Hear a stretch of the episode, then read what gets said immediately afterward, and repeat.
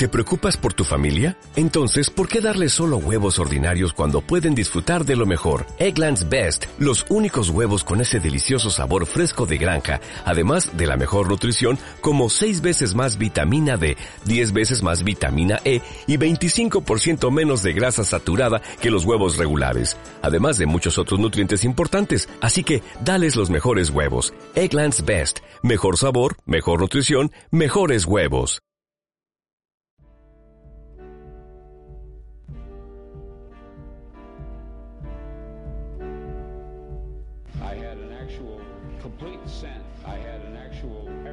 changed reality. I had an actual complete sense of, I even knew that her hair would be black. I had an actual deja vu. I had an actual, an alternative world. I had an actual complete sense of what she would look like and what she would say.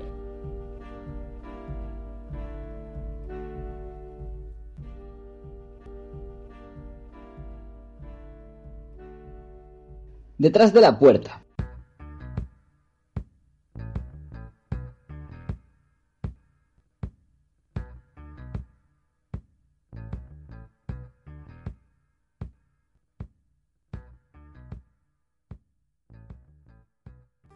Aquella noche, mientras cenaban, él lo sacó y lo puso junto al plato de Doris.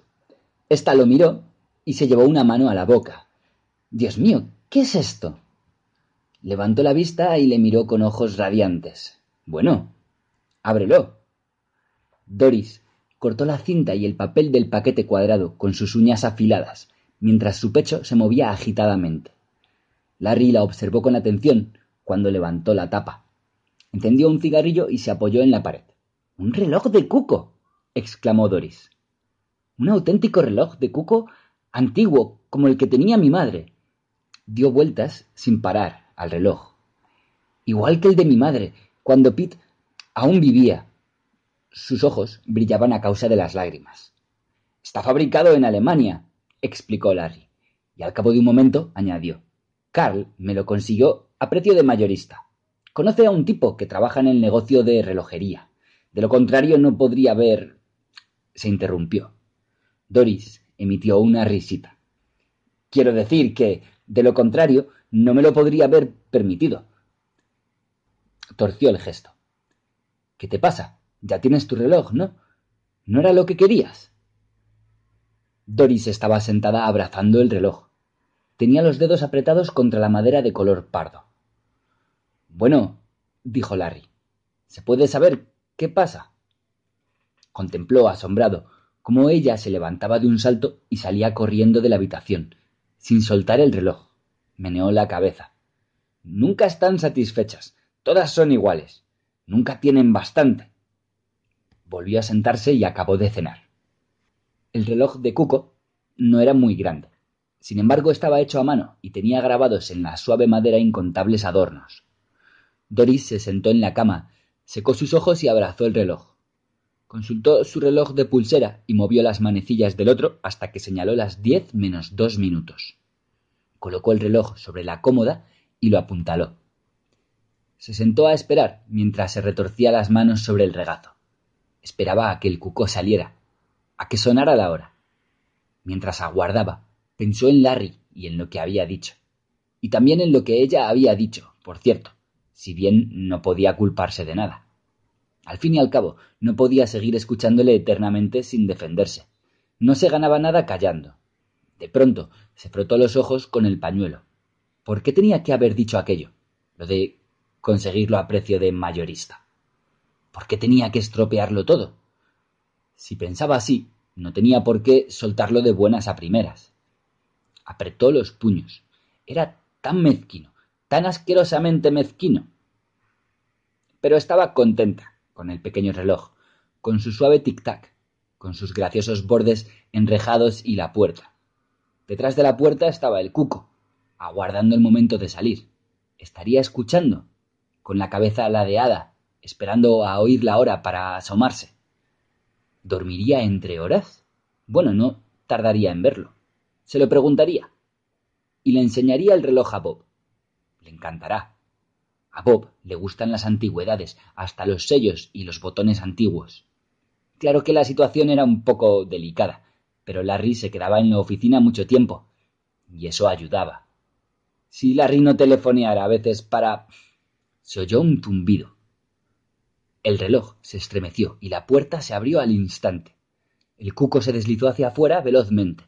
Se detuvo y paseó la mirada a su alrededor con solemnidad, examinándola a ella, la habitación y los muebles. Sigue, le dijo. Estoy esperando. El cuco abrió el pico. Zumbó y gorjeó, rápida, rítmicamente. Después, tras un momento de contemplación, se retiró, y la puerta se cerró de golpe. Ella estaba maravillada. Palmoteó y giró sobre sí misma. El cuco era asombroso, perfecto. ¿De qué forma había mirado a su alrededor, estudiándola, contemplándola de arriba a abajo? Le había caído bien, estaba segura. Y ella, por supuesto, lo quería muchísimo. Era justo como esperaba. Doris se acercó al reloj. Se inclinó sobre la pequeña puerta, con los labios casi pegados a la madera. ¿Me oyes? susurró. Creo que eres el cuco más maravilloso del mundo. Hizo una pausa, turbada. Espero que te guste vivir aquí. Luego volvió abajo, poco a poco, con la cabeza erguida. Larry y el cuco se llevaron mal desde el primer momento. Doris decía que era culpa de él por no darle cuerda bien. Al cuco no le gustaba funcionar a medio gas todo el tiempo. Larry dejó en manos de Doris esa tarea. El cuco salía cada cuarto de hora y agotaba la cuerda hasta el final. Alguien tenía que cuidar siempre de él y volver a darle cuerda. Doris hacía lo que podía, pero muchas veces se olvidaba. Entonces, Larry arrojaba el periódico con un gesto premeditado de cansancio. Se levantaba y entraba en el comedor, pues el reloj seguía colocado sobre la repisa de la chimenea. Lo bajaba y le daba cuerda, sin descuidarse nunca de apoyar el pulgar sobre la puerta. ¿Por qué apoyas el pulgar sobre la puerta? le preguntó Doris en una ocasión. Es lo que se debe hacer. ¿Estás seguro? preguntó ella, enarcando una ceja. Puede ser que se deba a que no quieres que salga cuando estás tan cerca. ¿Por qué no? Quizá le tienes miedo. Larry rió. Devolvió el reloj a su sitio y quitó el pulgar con cautela. Aprovechó que Doris no le miraba para examinarse el dedo. Todavía se veía la marca del corte sufrido en la yema. ¿Quién o qué le había picoteado?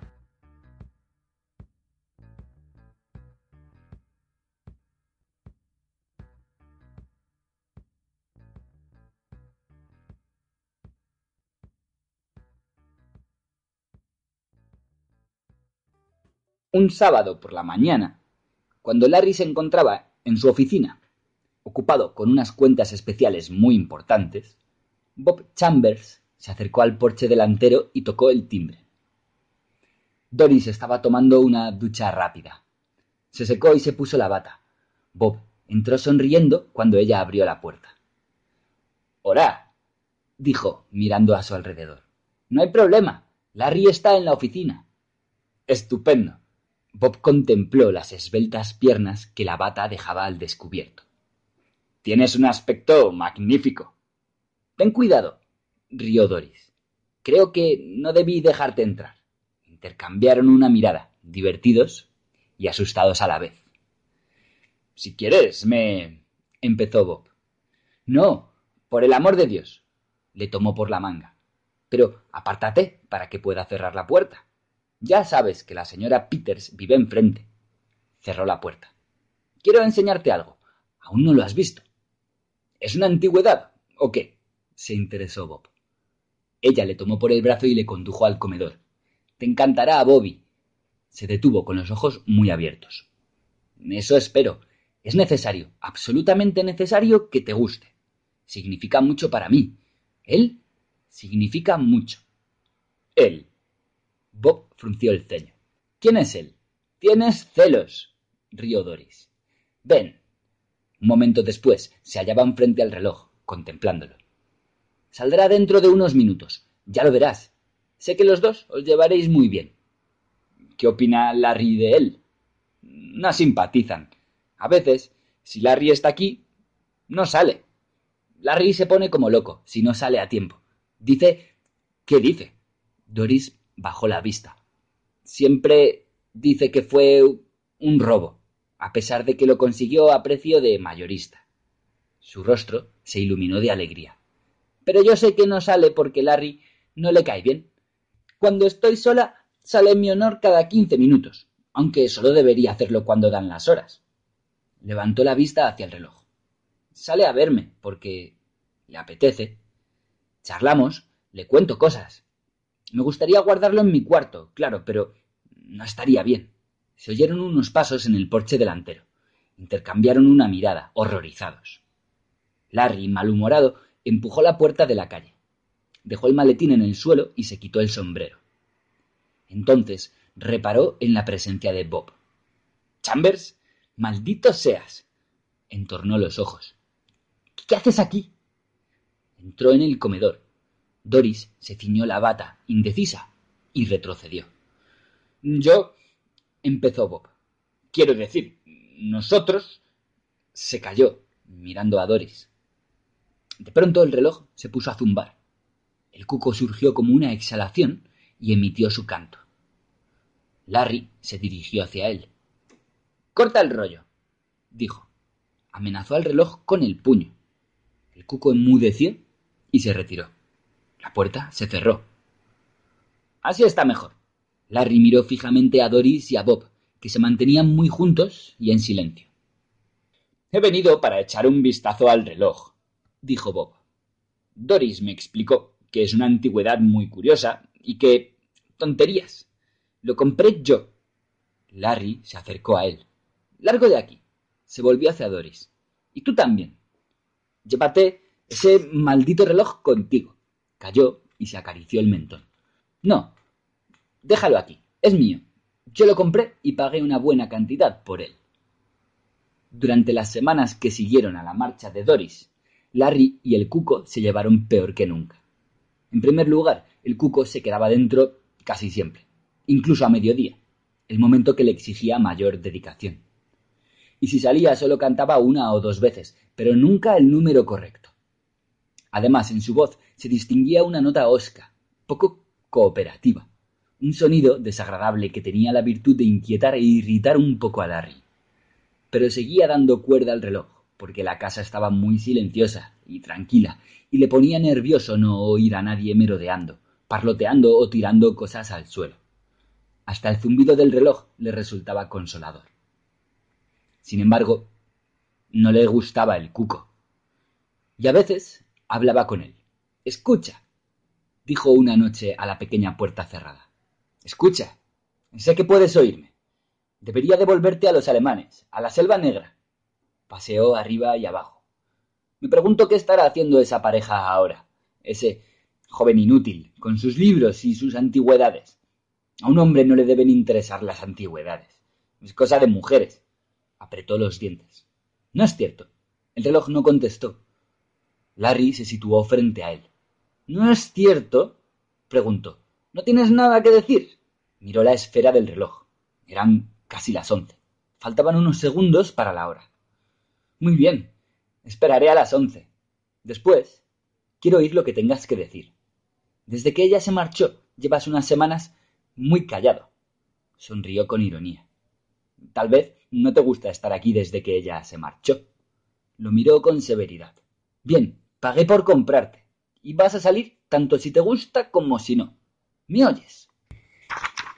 Las manecillas señalaron las once en punto. A lo lejos, en el otro extremo de la ciudad, el reloj de la torre desgranó las campanadas cansadamente. Pero la pequeña puerta siguió cerrada. Nada se movió. El minutero prosiguió su camino y el cuco no dio señales de vida. Estaba dentro del reloj, escondido en alguna parte, silencioso y apartado. Muy bien, como tú prefieras, murmuró Larry, torciendo los labios. Pero no es justo. Tu deber es salir. Todos tenemos que hacer cosas que no nos gustan. Se dirigió como un alma en pena a la cocina y abrió la enorme nevera reluciente. Mientras se preparaba una copa, pensó en el reloj. No había Ni sombra de duda. El cuco debía salir, con Doris o sin Doris. Ella le había gustado desde el primer momento. Se habían llevado muy bien.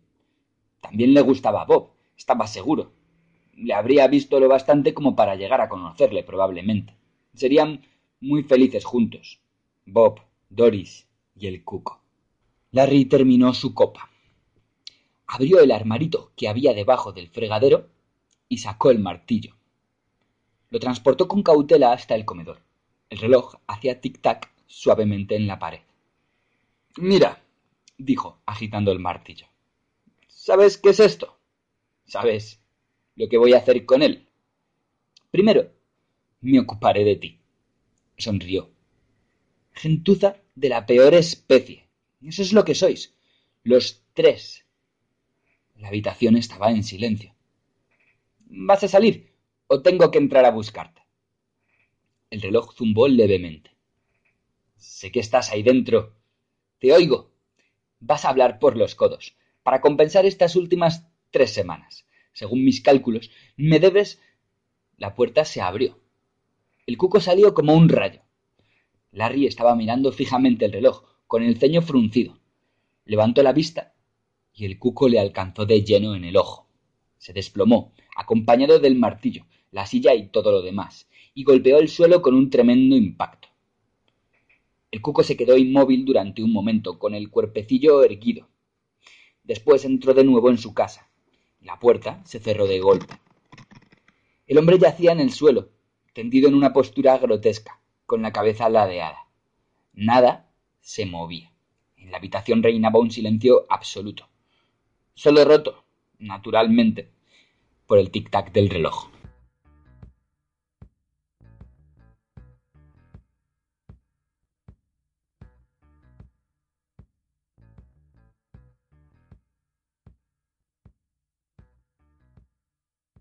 Entiendo, dijo Doris con rostro tenso. Bob la rodeó con un brazo, intentando consolarla. Doctor, ¿puedo preguntarle una cosa? dijo Bob. Por supuesto, respondió el médico. Tan fácil es romperse el cuello al caer de una silla. La distancia al suelo era escasa. Me pregunto si tal vez no fue un accidente. ¿Existe alguna posibilidad de que pueda haber sido un suicidio? El médico se frotó el mentón. No conozco ningún caso de suicidio semejante. Fue un accidente, estoy seguro. No me refiero a suicidio, murmuró Bob para sí, mirando el reloj de pared. Me refiero a otra cosa. Pero nadie le oyó.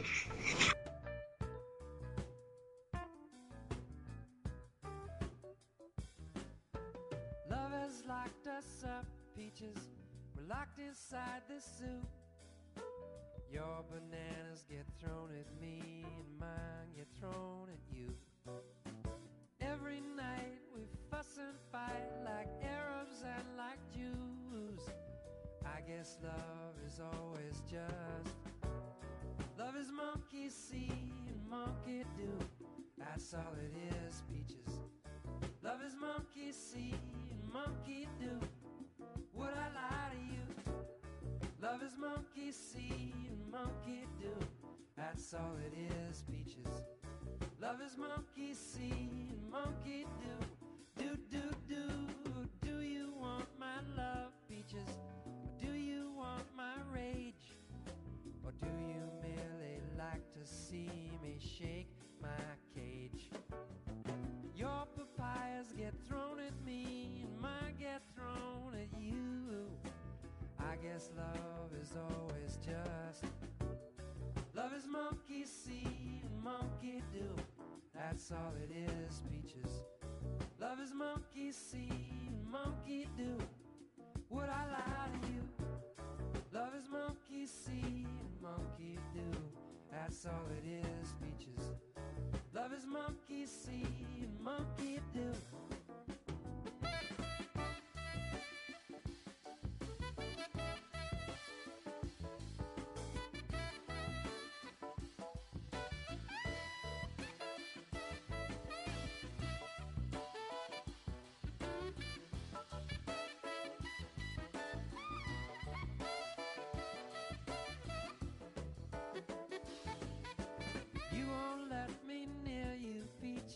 but one day you will. I'm gonna jump and stumble and eat the jungle until I've had my fill. Then you'll learn the truth, peaches. One and one ain't two. One and one is one, and love is. Love is monkey see and monkey do. That's all it is, peaches. Love is monkey see and monkey do. Would I lie to you? Love is monkey see and monkey do. That's all it is, peaches. Love is monkey see and monkey do.